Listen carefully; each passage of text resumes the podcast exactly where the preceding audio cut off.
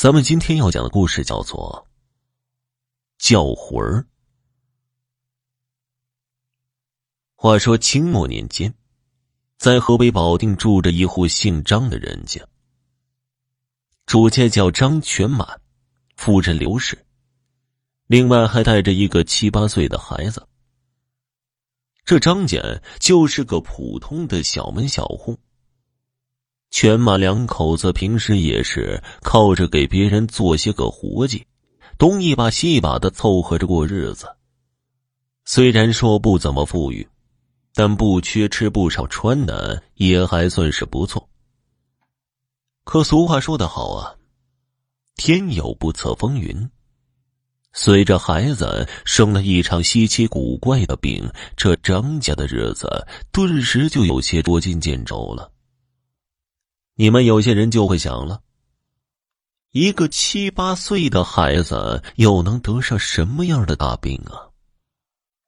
原来，张全满的这个儿子叫做淘气儿，而且是人如其名。两口子因为每天都要出去找一些活干，对这淘气儿也并没有多少功夫照看，所以说。这一日，孩子偷偷的跑到野河里去洗澡了，回来之后就染上了风寒。起初的时候，张全满也并没有怎么在意，心说呀，一个七八岁的孩子有个头疼脑热的也很正常，于是就在家门附近找了一个郎中，抓了几副草药，给孩子灌了下去。开始的时候还挺见效的。孩子也不烧了，哪儿也不疼了。可是当天晚上却出现了一种意想不到的局面。孩子有了病，当爹娘的一定是忙前忙后的，细心的照料。见儿子服了药之后退了烧，刘氏就打算上前问问孩子想吃点什么，好给他去做。可是还没等他开口呢。就听淘气说话了：“刘婆子，刚才你给老爷我喝的什么呀？怎么这么苦啊？”刘氏一听就愣了，心说：“这孩子该不是烧糊涂了吧？”刘婆子，这这只有你爸爸才会这么喊我呀，你怎么还用上这个爱称了呢？正愣神呢，就听淘气又说了。哎呀妈呀！这屋子里咋来了这么个人呢？去去去，二狗，我可不跟你玩。说着，就见淘气儿猛地一翻身，由打炕上蹦起了，抄起炕沿上那个还没拿走的药板，对着他爹就扔了过去。两口子一瞧都傻了，这也不知道怎么回事啊。但隐约的却觉得后背有些发凉了。他们这儿愣着呢，淘气那边可没闲着，什么天上哗哗的掉砖头啊，地上的蛤蟆顺风游啊，孙悟空宰了猪八戒呀，白龙马崴了蹄子直犯愁啊，反正是东一榔头西斧子，说的尽是一些奇奇怪怪的东西。张全满好赖也三十好几了，瞧着儿子这个状态，又联想到他所说的那些话，顿时就有一个不好的预感涌了上来。该不会是撞邪了吧？他把刘氏拽到门外，偷偷的一说，媳妇刘氏也是深以为然。两口子一商量，说得了。既然是患了怪病，那再找郎中肯定是看不好的。于是就将对门不远一个出了马的大仙儿给请了过来。大仙儿啊，估计大伙儿也都知道，就是那些自称跟神佛走得很近的人，他们设下香堂，信奉什么狐黄白柳的，据说。不但能够呼唤那些个山精鬼怪前来帮忙，而且还可以替人趋吉避凶，更是没有他们治不了的病，张全满两口子对这些不能说是深信不疑吧，可是到了如今，也只能有病乱投医了。于是啊，就把大仙请来了。大仙进门了，瞧了瞧在炕上连蹦带跳的陶气儿，又打听了一下缘由，然后这才摆好了香案，开始请仙儿了。嘀咕了老半天。就见大仙猛然的将身子一抖，紧接着是肃穆而立，对着张全满阴森森的说道：“深更半夜的，你把老仙儿我找来，究竟所为何事啊？”“哎呀，上仙呐，还不是因为我家淘气儿撞了邪吗？您老大发慈悲，赶紧给瞧瞧吧。”一听大仙开了口了，张全满连忙是急着说道：“这孩子是白天遇到了妖精，被附了身了。这妖精，什么妖精啊？一只修行了千年的老王八，他正在水里闲走，不想却被你儿踩到了左脚，恼怒之下。”这才前来报仇的。张全满一听，心说：“对呀，淘气儿要不是去了野游，又怎么会突然染了重病呢？那王八精想必就是在野河当中，我家淘气儿惹到了他，这才招了灾祸。可仅仅只是踩了一下脚，就这么记仇吗？看来呀，这妖精实在是太小气了一点俗话说。”旁观者清，当局者迷。他就忘了刚才人家进来的时候，就已经把白天所发生的事情问了个一清二楚了，所以顺口说了个大王八，也算是合着押韵。上仙呐，那那要如何才能救治啊？这老王八道行高深，本仙拿他也是颇费力气。而且来说，要救你儿所需的东西也是不少，可要是不救，只怕你家淘气儿用不了三日就要一命归西了。连蒙带唬的，江湖术士的一贯伎俩，救啊！怎么可能不救啊？只要能救我家淘气儿，要什么我都给。我。我要，本仙要猪牛羊肉各十斤，呃，白银五两，黄纸百张，还要时令瓜果九种，每种二斤。有了这些，便能让你儿完好如初了。有这么多呀？这都是给那老王八的，只要他高兴了，才会饶了你儿的罪过。好，好，好。我给，可这深更半夜的，明晚申时，你将一样之物送到香堂即可。而且孩子的三魂七魄眼下已经丢了一半了，本仙也要替他招一招魂了。话音刚落，就瞧那方才还神气十足、口若悬河的大仙儿，忽然身子一软，紧接着便瘫倒在地上。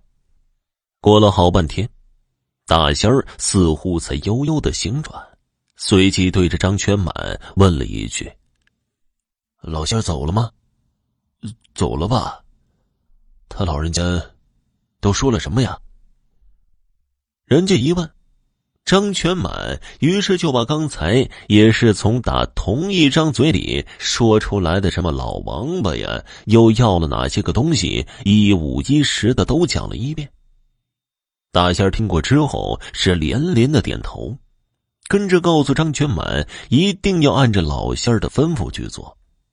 明满呢，千万也别误了时辰。交代过后，他这才有气无力的转身而去了。他走了，可是张家两口子犯了愁了。怎么的呢？因为这张家呀，本来就不富裕。给人家干活的工钱有的还没结算呢。白天在郎中那儿已经花去了一些银子了，如今又要拿出来这么多，一时半会儿还真的凑不出来。虽然张全满愁的不行了，可再瞧瞧还躺在炕上胡说八道的儿子，也只好一咬牙，心说得了，实在不行啊，明儿一早先去算算工钱，然后再去亲朋好友家里借上一些。无论如何，也要把淘气儿的病给治好了。一夜无话，次日天明，张全满也没吃饭，直接就去到了给他做工的那户人家。还真别说呀，还不赖。一听他家里出了事情，人家不但给他结算了工钱，还特意多给了一点儿。张全满千恩万谢，一瞧这银子也差不多了。赶忙又跑到集市买了那些所需之物。回到家，就等着申时的到来。转眼之间，可就到了晚上了。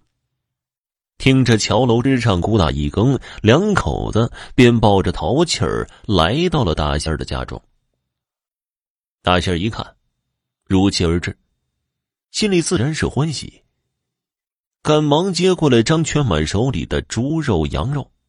有模有样的放到香堂上摆好了，随后便领着他们一家三口来到了街上。那么说，来到大街上又是为了做什么？原来啊，依照这大仙所说，淘气儿的魂魄已经丢了一半了，他要给孩子叫魂儿。这个说法也不知道您听过没有？早先呢。有的小孩被什么吓到了？家里大人一般呢都会摸摸头啊，烧些纸钱什么的，或者是在水碗立上一根筷子，给这孩子送一送，认为这样就可以赶走了邪魔污秽，孩子自然就能好了。今天就是如此。这位大仙儿的本意是趁着月朗星稀，给淘气送送鬼、叫叫魂、摆一摆样子。哪曾想啊，几个人刚刚出的门了，就瞧见一个全身黑不溜秋的东西出现在了眼前。只听“嗷”的一嗓子，这是第一声，听着挺瘆人的。什么东西啊？张全满也被吓了一跳。顺手抄起一根顶门的杠子甩了过去，只听得那东西又嗷了一声，紧接着扭头就跑，而且三步两步更是没了踪迹了。可吓死我了！我还以为是真招来鬼了呢。大仙儿啊，大仙儿，您见多识广，认不认识那是个什么玩意儿啊？张全满一边说着，一边打算问问大仙儿。可是等他回头一瞧啊，就见那大仙翻着白眼儿，吐着白沫子，早已经晕过去了。什么东西能把人吓成这样呢？其实也不仅是那东西出现的有点突然，而更多的却是人是在自己吓唬自己呢。你想啊，这大仙一天到晚说的做的，眼睛里瞧见的，心里头念的。无外乎除了怎么蒙钱，也就是那些个妖精鬼怪了。他的神经啊，始终是绷紧的。估计他也是怕自己这整天的呼唤这个恳请那个的，万一要是梦想成真了，可咋办？刚才这一出，就瞧见这么一个黑乎乎的玩意儿，大仙儿他能不怕吗？所以说。正绷得紧紧的那根弦儿就断了，他自然也就被吓得昏过去了。张全满一看大仙儿都倒了，顿时也有点麻爪了，心说呀：“看起来呀，刚才我打跑的那个东西，应该就是那个老王八，要不然也不会让大仙如此的惧怕。”我儿淘气儿，只是一不小心踩了他的脚，就被他折磨成这样。我那一棍子打的可是实实诚诚的，这赶明个还不得吃了我呀？正想着呢，就听到头顶上猛然一声霹雷，张全满心说：“完了，这报应这是来了。”可害怕归害怕呀，也不能就这么杵着。有心自己跑吧，一瞧地上还有一个呢，于是赶紧喊过来媳妇刘氏搭了一把手。夫妻二人费了好大的劲儿，这才把躺在地上的大仙儿也给抬进去了。稳了稳心神，见这老王八似乎也并没来。张全满一琢磨，大仙儿看来是帮不上什么忙了，所以啊，就把刚刚摆放在香案上的那些个祭品又都装了起来。扒拉醒了大仙儿，要回来那五两银子。张全满领着媳妇儿就往外走。可等他们出了门，到了街上，忽然却发现儿子淘气儿不见了，孩子没了，这可把两口子给急坏了。媳妇儿说：“是不是也让刚才的那个东西给吓着了？”一害怕自己跑回去了，于是二人又连忙回了家。前前后后都找了个遍，可还是没有瞧见淘气儿的人影正着急呢，忽然就见门一开，淘气儿领着一个人由打外面走了进来。进了门，淘气儿一头就扎在炕上，沉沉的睡去了。可是跟他进来的那个人却扑通一声跪下了：“张老弟啊，兄弟媳妇儿，都是我不好。”想多挣你们家点钱，所以就把药的分量给减了一半。我错了，下次再也不敢了。说着，那人是不住的磕头。张全满听这声音，就知道眼前的这个正是白天给他抓药的那个郎中。可什么减了一半，又是什么分量的，他却并没有听懂。而且驴唇不对马嘴的又安慰了几句，到最后，那郎中扔下了十两银子，说是给小祖宗补补身子，紧接着就夺门而去了。这下张全满两口子都傻了，心说这都哪儿挨着哪儿啊？怎么给我们抓了药，反而还倒是找银子呢？莫不是这郎中也撞了邪了？被那老王八给附了身了呢。他们这胡思乱想呢，可张全满和媳妇儿又怎能猜到，就是刚才吓晕了大仙的那个东西，其实就是这位郎中装扮的。郎中给张全满抓药的时候，就偷偷的少放了几样，为的就是怕孩子好的太快，他挣不到钱了。可打好了算盘之后，却听说张全满又找了一个大仙儿，把买卖给抢了过去。郎中他也是江湖中人，又岂会不知道这里面的弯弯绕绕？于是就把自己倒扯的跟个鬼似的，想要把这事儿给搅和黄了。还真别说，他这主意真就把大仙儿给治了。虽然挨了张全满一棍子，可这心里边却十分的高兴，正连跑带颠的往家里走呢。冷铺房小孩淘气儿在后面跑了出来。你瞅你黑不溜秋的，真像个大王八。小孩这会儿颠三倒四的，也是梦着啥说啥。白天听说他爹总捣鼓什么老王八，所以就给用到这儿了。我是鬼，你不害怕吗？我爷爷还是玉皇大帝呢。胡说八道！你要是不信呢，一会儿我就让雷劈了你。信你才怪！郎中话音刚落，就听头顶上方咔嚓的一声，紧接着一道闪电瞬间而至，将他身后不远的一棵老树打的是火光四射。这下郎中傻了。心说呀，人家孩子说的不错呀，说让雷劈我，雷就到了。既然他管玉皇大帝叫爷爷，那他爹岂不是成了玉皇大帝的儿子吗？哎呦，我怎么把玉皇大帝的儿子给骗了？这要是吃出个一差二错，我要是成了凶杀，那后果还了得吗？估计这郎中的脑子也是不怎么灵光，自己一顿的胡思乱想，最后就被淘气儿的几句荤话给吓了个半死。紧接着，更是跟这孩子来在了张家。听到这儿啊。估计很多人都要问了：这淘气儿究竟是怎么回事啊？是真的撞了邪了，还是怎么的？当然不是。你想啊，那老王八都是大仙儿顺着张全满的话茬儿给捋过去的，又哪里会有什么妖怪呀？其实啊，这毛病还是出在了郎中身上。